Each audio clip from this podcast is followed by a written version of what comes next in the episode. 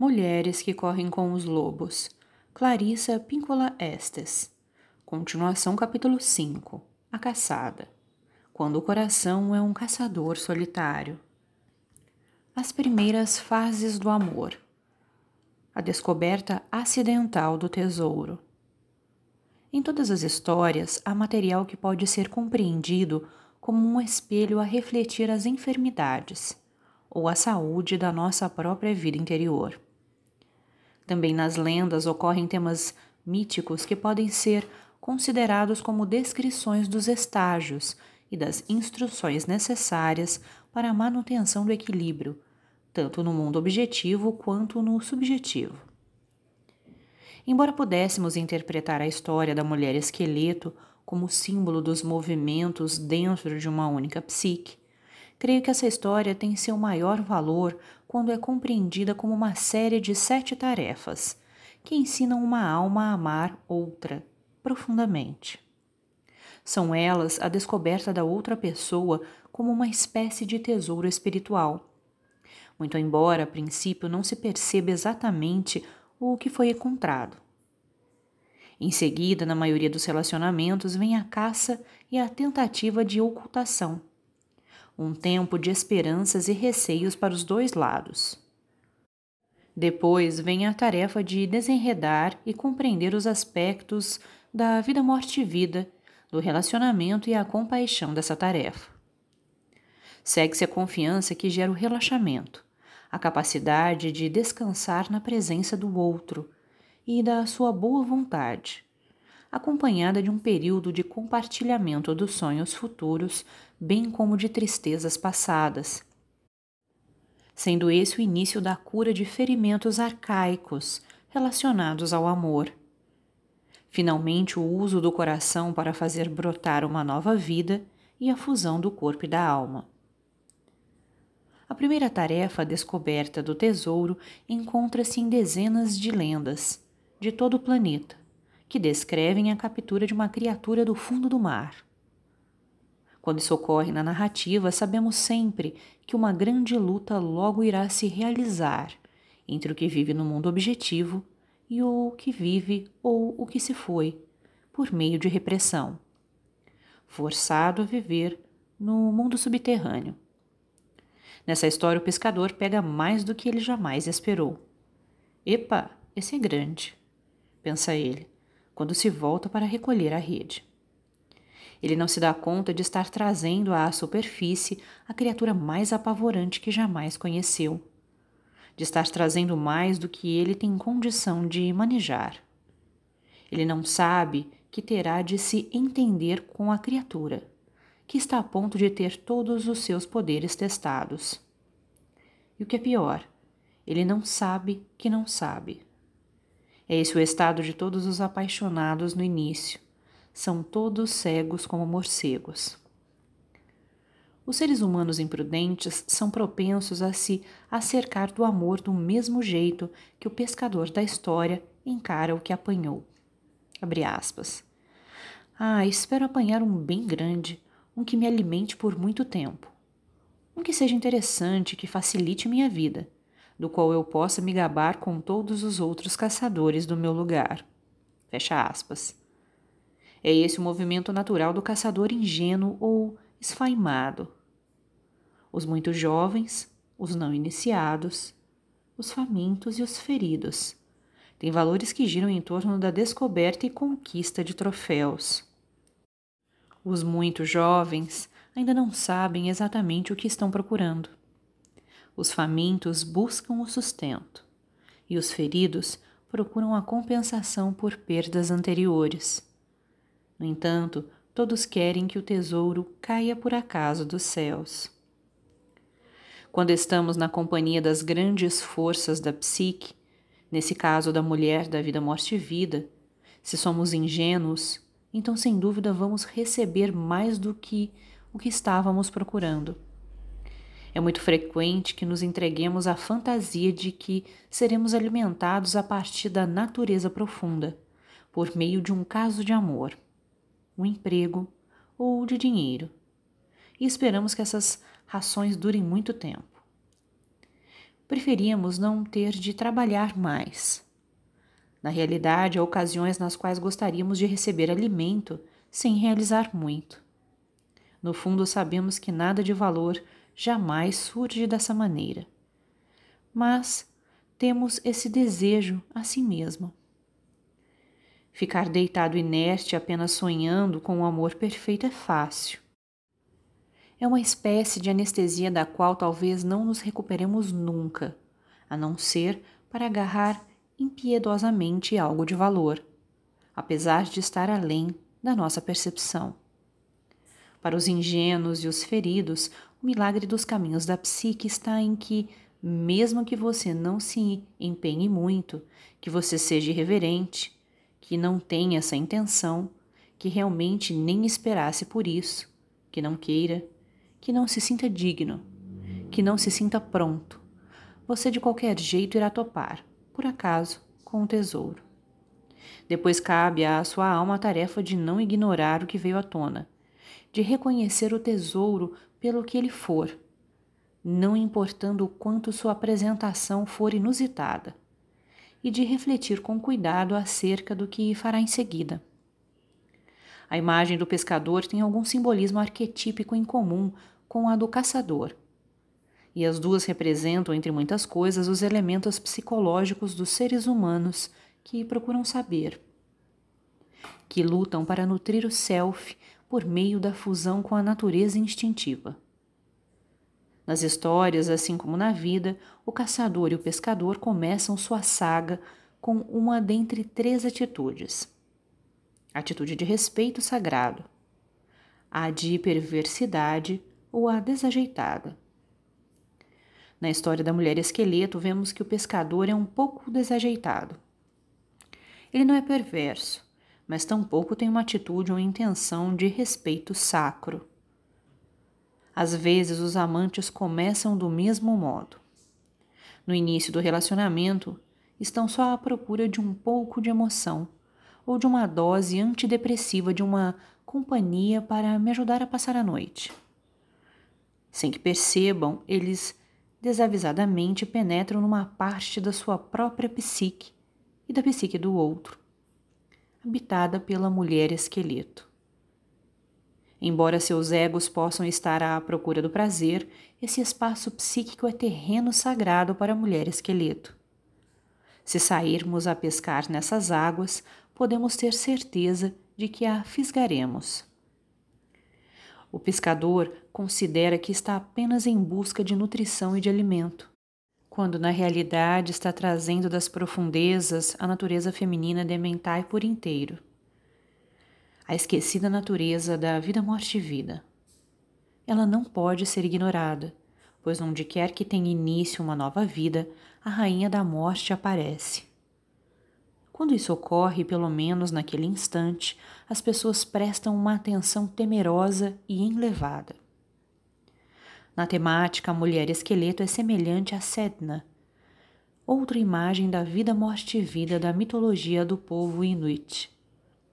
O pai de Sedna a jogou por sobre a borda do seu caiaque, porque, ao contrário de outras irmãs obedientes da sua tribo, ela havia fugido com um homem-cão como o pai do conto de fadas A Donzela Sem Mãos, o pai de Sedna decepou-lhe as mãos. Seus dedos e braços caíram no fundo do mar, onde se transformaram em peixes, focas e outras formas de vida que deram sustento ao povo inuit desde então. O que sobrou de Sedna também caiu no fundo do mar. Ali ela se tornou só ossos e uma longa cabeleira. Nos rituais do povo Inuit, os xamãs que vêm para a terra nadam até ela, trazendo alimentos de paz para aplacar seu guardião rosnador, o marido-cão.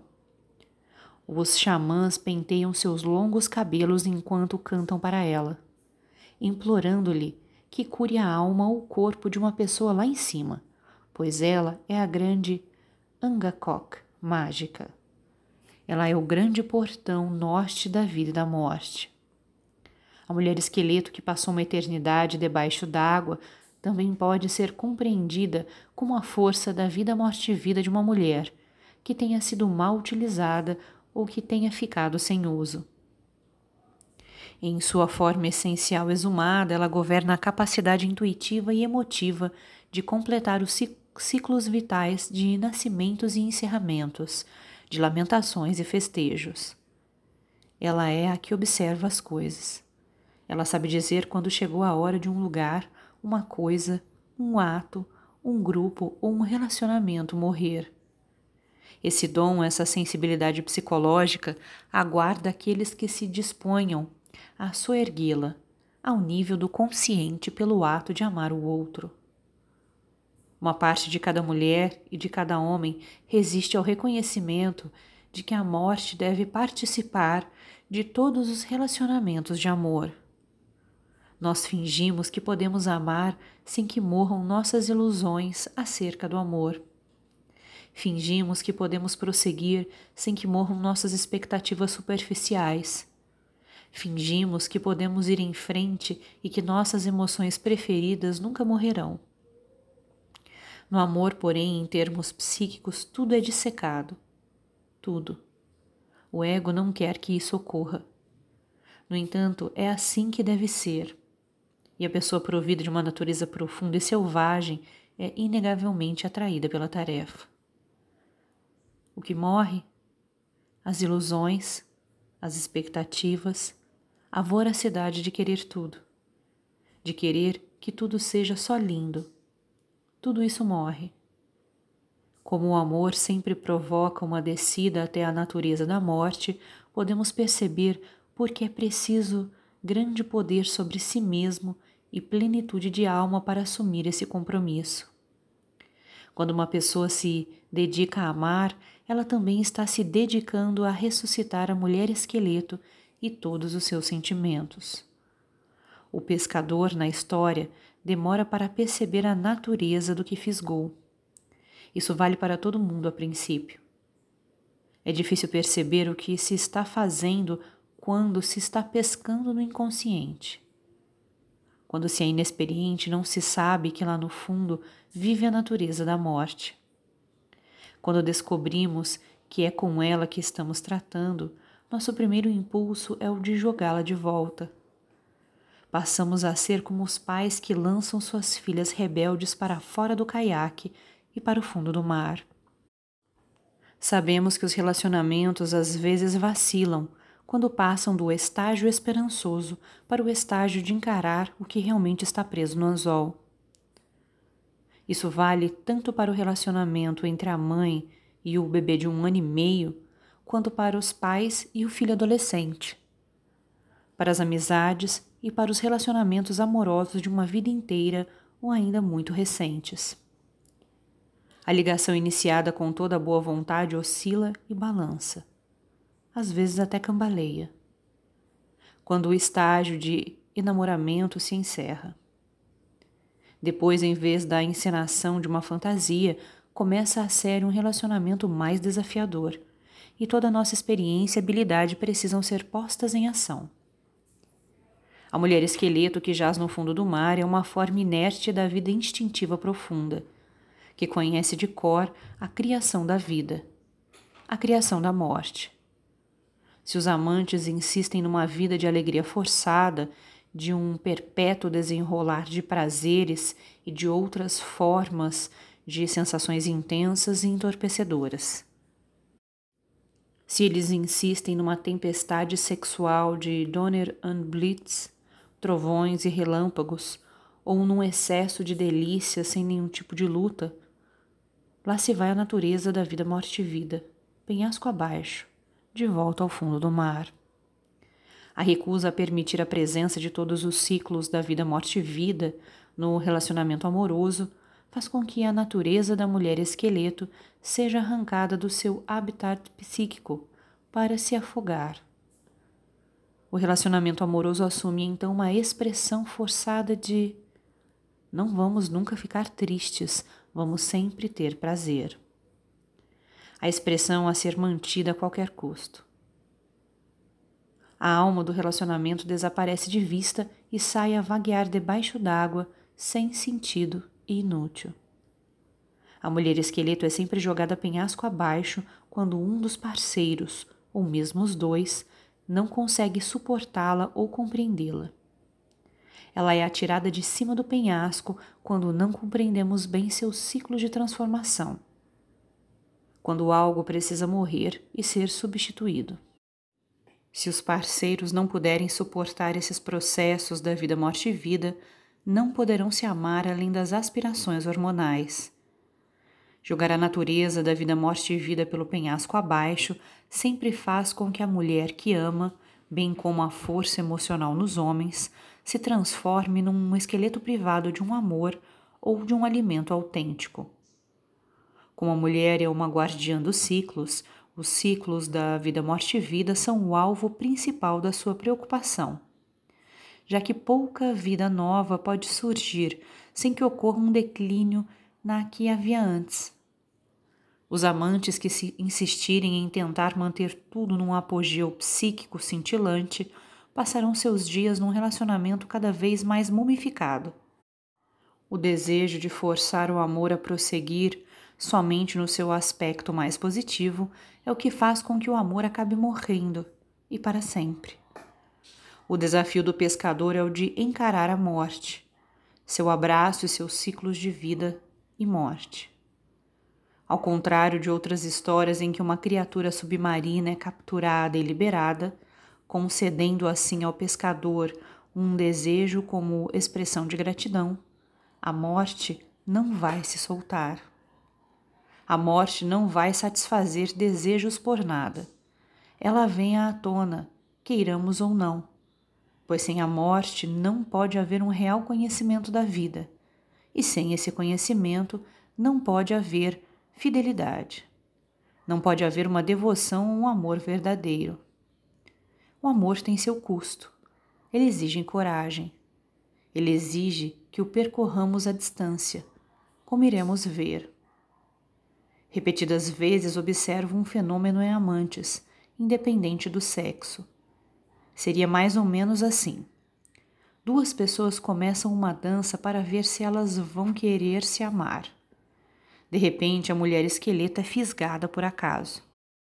Algo no relacionamento começa a diminuir e cai em entropia. Com frequência, o doloroso prazer da excitação sexual se abranda. Um passa a perceber o lado frágil e ferido do outro, ou ainda um deixa de ver o outro como um material digno de admiração. E é aí que a velha careca e de dentes amarelos vem à tona. Parece tão repulsivo, mas esse é um momento perfeito em que se apresenta uma verdadeira oportunidade de demonstrar coragem e de conhecer o amor. Amar significa ficar com, significa emergir de um mundo de fantasia para um mundo em que o amor duradouro é possível, cara a cara, ossos a ossos, um amor de devoção. Amar significa ficar quando cada célula nos manda fugir. Quando os parceiros são capazes de suportar a natureza da vida, morte e vida, quando eles conseguem compreendê-la como uma continuidade, como uma noite entre dois dias, e como aquela força geradora de um amor que resiste por toda a vida, eles conseguem encarar a mulher esqueleto no relacionamento. Juntos, então, os dois se fortalecem e os dois são chamados a uma compreensão mais profunda dos dois mundos em que vivem: a do mundo concreto e a do mundo do espírito. Durante meus 20 anos de exercício da profissão, homens e mulheres se afundaram no meu sofá dizendo com um pavor feliz: Conheci uma pessoa. Eu não queria. Estava na minha. Nem estava olhando quando de repente conheci essa pessoa com P maiúsculo. E agora, o que, que eu vou fazer? À medida que eles vão fomentando o novo relacionamento, começam a se acovardar. Eles se encolhem e se preocupam. Estarão sentindo ansiedade quanto ao amor dessa pessoa? Não. Eles estão com medo porque começam a vislumbrar uma caveira lisa que surge debaixo das ondas da paixão. Ai, o que vão fazer? Digo-lhes que essa é uma hora mágica. Isso pouco os tranquiliza. Digo-lhes que agora iremos ver algo de fantástico. Eles têm pouca fé. Digo-lhes para não soltar a mão. E isso eles mal conseguem fazer. Antes que eu perceba do ponto de vista da análise, o barquinho do relacionamento está remando cada vez mais rápido. Ele encalha na praia, e antes que se possa dizer qualquer coisa, lá estão eles, correndo na maior velocidade. E eu, como analista, corro ao seu lado, tentando dizer algo de útil enquanto adivinhem quem vem aos trancos logo atrás. Para a maioria, ao primeiro confronto com a mulher esqueleto, o impulso é o de correr como vento a maior distância possível. Até mesmo a corrida faz parte do processo. É humano agir assim, mas não por muito tempo, nem para sempre.